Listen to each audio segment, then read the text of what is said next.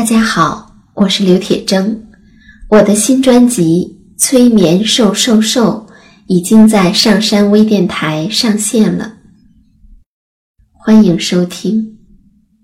您正在收听的是上山微电台催眠故事会，本节目由上山之声文化传媒与铁铮心理工作室联合出品。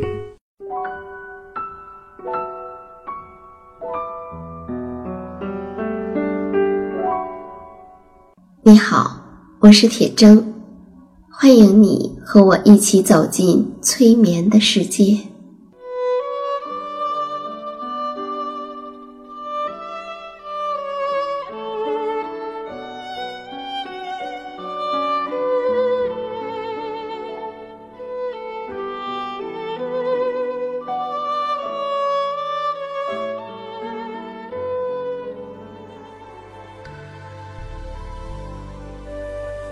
催眠并不是催人睡觉的意思，催眠也并不神奇，它是一种特殊的意识状态。在这种状态中，人们的注意力不是跑来跑去的，而是聚焦在某一个焦点上。事实上，催眠就发生在我们身边，每一天。现在，请你坐下或者躺下，调整你身体的姿势，去体会催眠的感觉。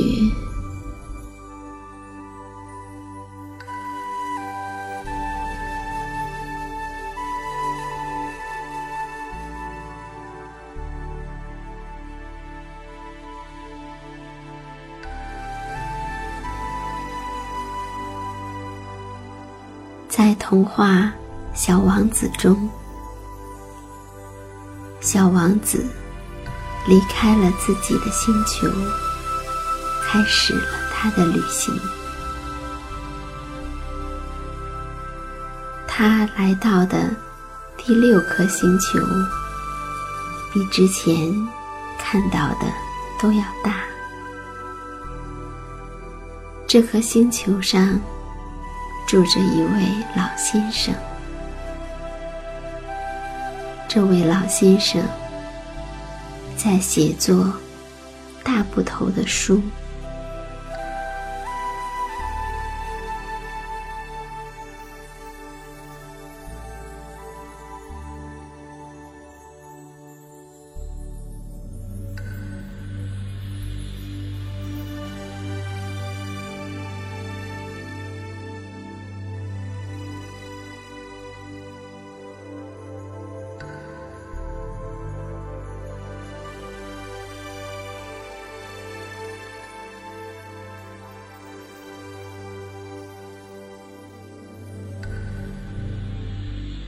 老先生看到小王子的时候，叫了起来：“瞧，来了一位探险家啊！”小王子在桌旁坐下，有点儿气喘吁吁的。他可是跑了好多路呢。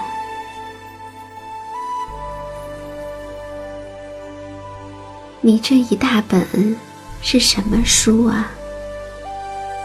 你在这儿干什么呢？小王子问道。老先生回答说：“我啊，是我是地理学家。什么是地理学家？地理学家。”就是一种学者，知道哪里有海洋，哪里有江河、城市、山脉、沙漠。哦，这倒挺有意思的。小王子说：“嗯，这是一种真正的行当。”说完，小王子朝四周围看了看，他觉得他还从来没有见过一颗如此壮观的星球。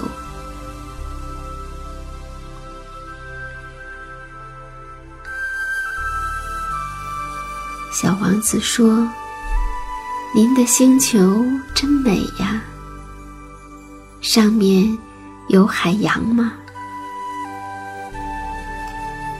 地理学家说：“这我没法知道。”啊，小王子失望地说：“那么，山脉呢？这？”我也没法知道。地理学家回答说：“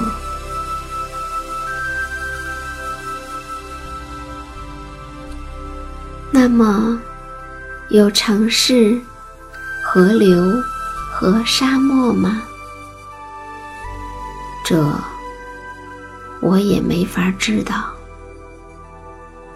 地理学家回答说。小王子不满地说：“可是，您还是地理学家呢。”不错。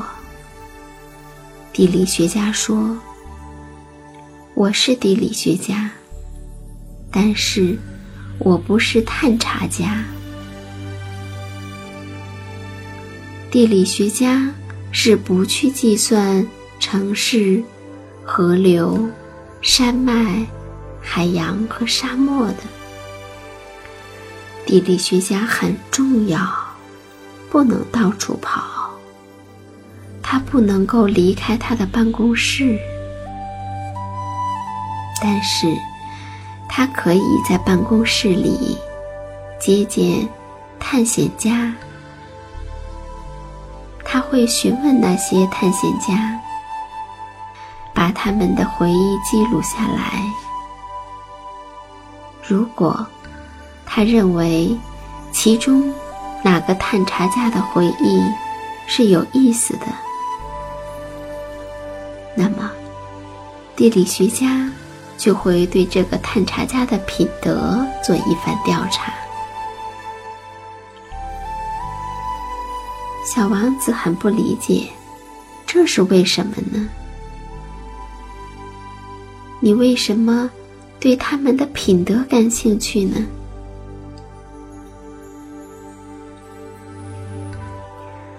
地理学家回答说：“因为一个说假话的探查家会给地理书带来灾难性的后果。同样，一个太爱喝酒的探查家也是如此。”这又是为什么呢？小王子问。因为喝醉了酒的人会把一个看成两个。那么，地理学家根据他们的描述，就会把只有一座山的地方写成两座山。因此。如果探查家的品德是不错的，就会对他的发现进行调查。调查是去实际的看一看吗？不去实际看看，那可太复杂了。我会要求探查家提出证据来。例如，他说他发现了一座大山，我就要求他带来一些大石头。说到这儿，地理学家忽然忙乱了起来。他对小王子说：“正好，你是从老远地方来的，你也算是个探查家。你来给我介绍一下你的星球吧。”于是，已经打开登记簿的地理学家削起他的铅笔来。他会首先用铅笔记下探查家的叙述，等到探查家提出了证据以后，再用墨水笔记下来。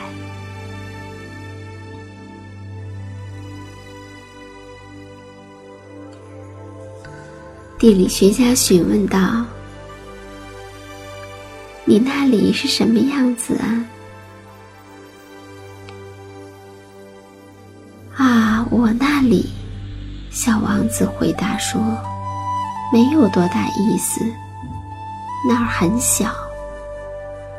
我有三座火山，两座是活的，一座是熄灭了的。”但是也很难说，嗯，很难说。地理学家说道。小王子接着说：“我还有一朵花。”地理学家说：“我们是不记载花卉的。”小王子很吃惊，这是为什么？花是多么美丽的东西呀！因为花卉是短暂的。什么叫短暂？地理学家说，地理学的书籍是所有书中最严肃的书。这一类书是从来都不会过时的，很少会发生一座山变换了位置。很少会出现海洋干涸的现象，所以我们要写永恒的东西。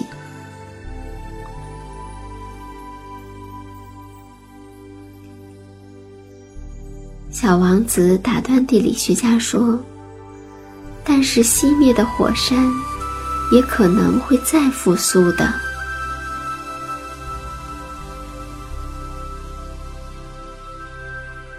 地理学家说：“火山是熄灭了的也好，苏醒的也好，这对我们来说都是一回事儿。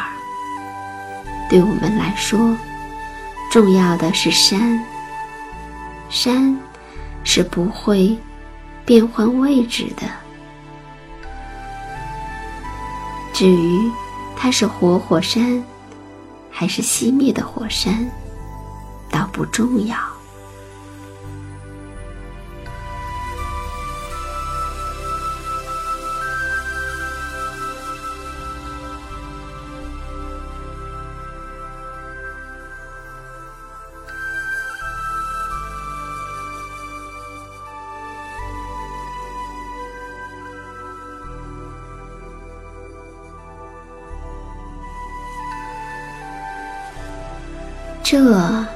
就是小王子遇到的地理学家。他甚至没有去见过那些山，虽然他把它们写在他的书里。他也没有去见过他书里面写着的海洋、河流。城市和沙漠，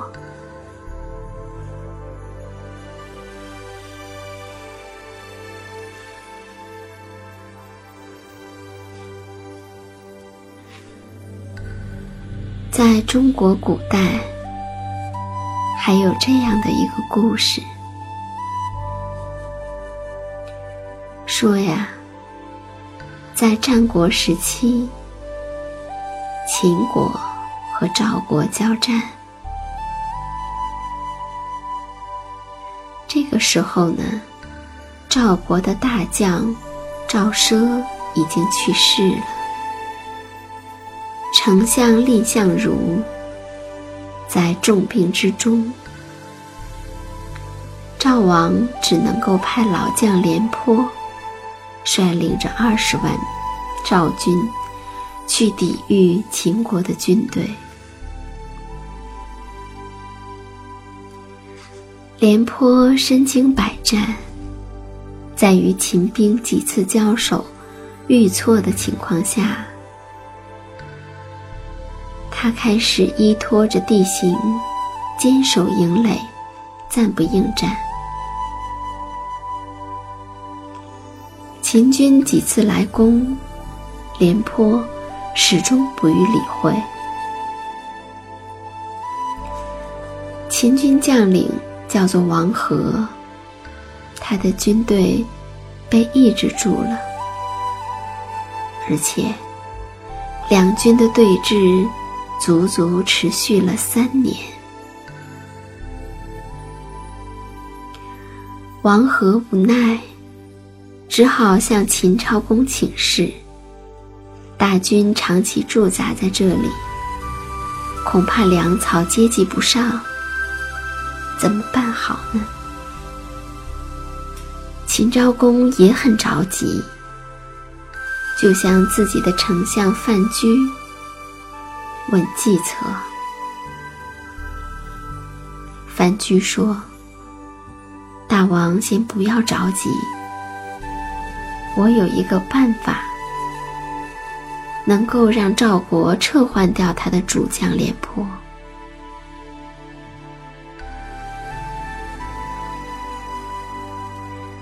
过了没几天，在赵国的宫廷、都城，还有军队里，到处都散布着关于廉颇的谣言。这些谣言说，廉颇年纪那么大了，怎么还敢与秦国正面交锋呢？所以呀，他只敢守。不敢攻。要是让年富力强的赵括带兵，早就把秦军击败了。谣言里所说的赵括，是已故的赵国大将赵奢的儿子。他从小喜读兵书，说起兵法来头头是道。自诩天下第一。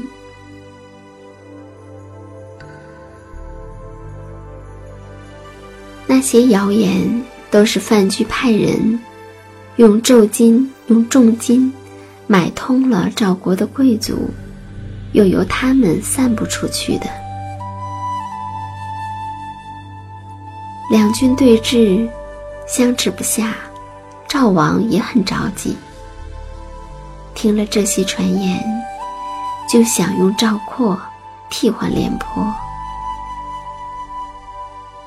他问赵括：“你能够打败秦国的军队吗？”赵括说：“要是秦国的白起来了，我也许会考虑一下如何与他交战。如今。”来的是王和，我一战便可以击败他。赵王听了他的话，十分高兴，马上就拜赵括为大将，让他去接替廉颇。赵括的母亲知道了这件事。赶紧给赵王上了一道奏章，劝他取消这个决定。奏章上讲，赵括的父亲赵奢在生前曾经说过这样的话：“赵括这个孩子，对用兵打仗。”更多的只有空谈。他并不懂得太多的实战。如果要是让他来统帅三军的话，赵国的命运恐怕就会很悲惨了。可是赵王这个时候也听不进去这样的话，他又调兵二十万，让赵括领兵赶往长平。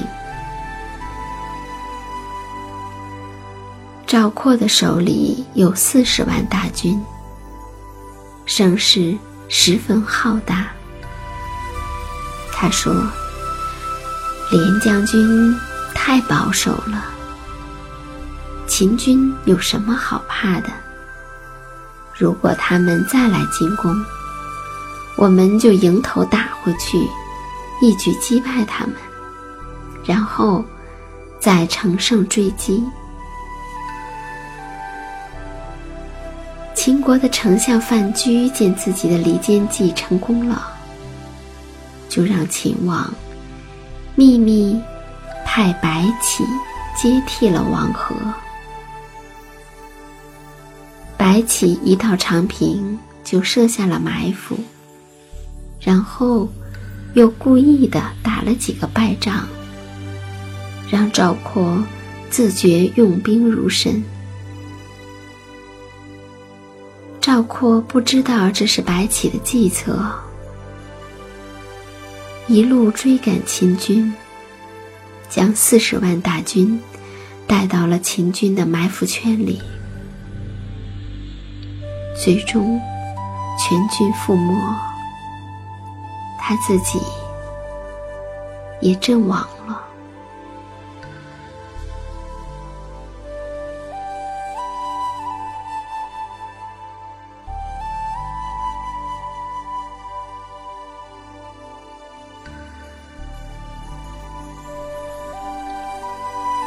我不知道这两个故事会带给你怎样的感觉。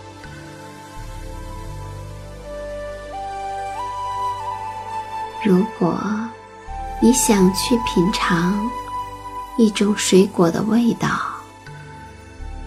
还有什么比你亲自去咬上一口更有体会的呢？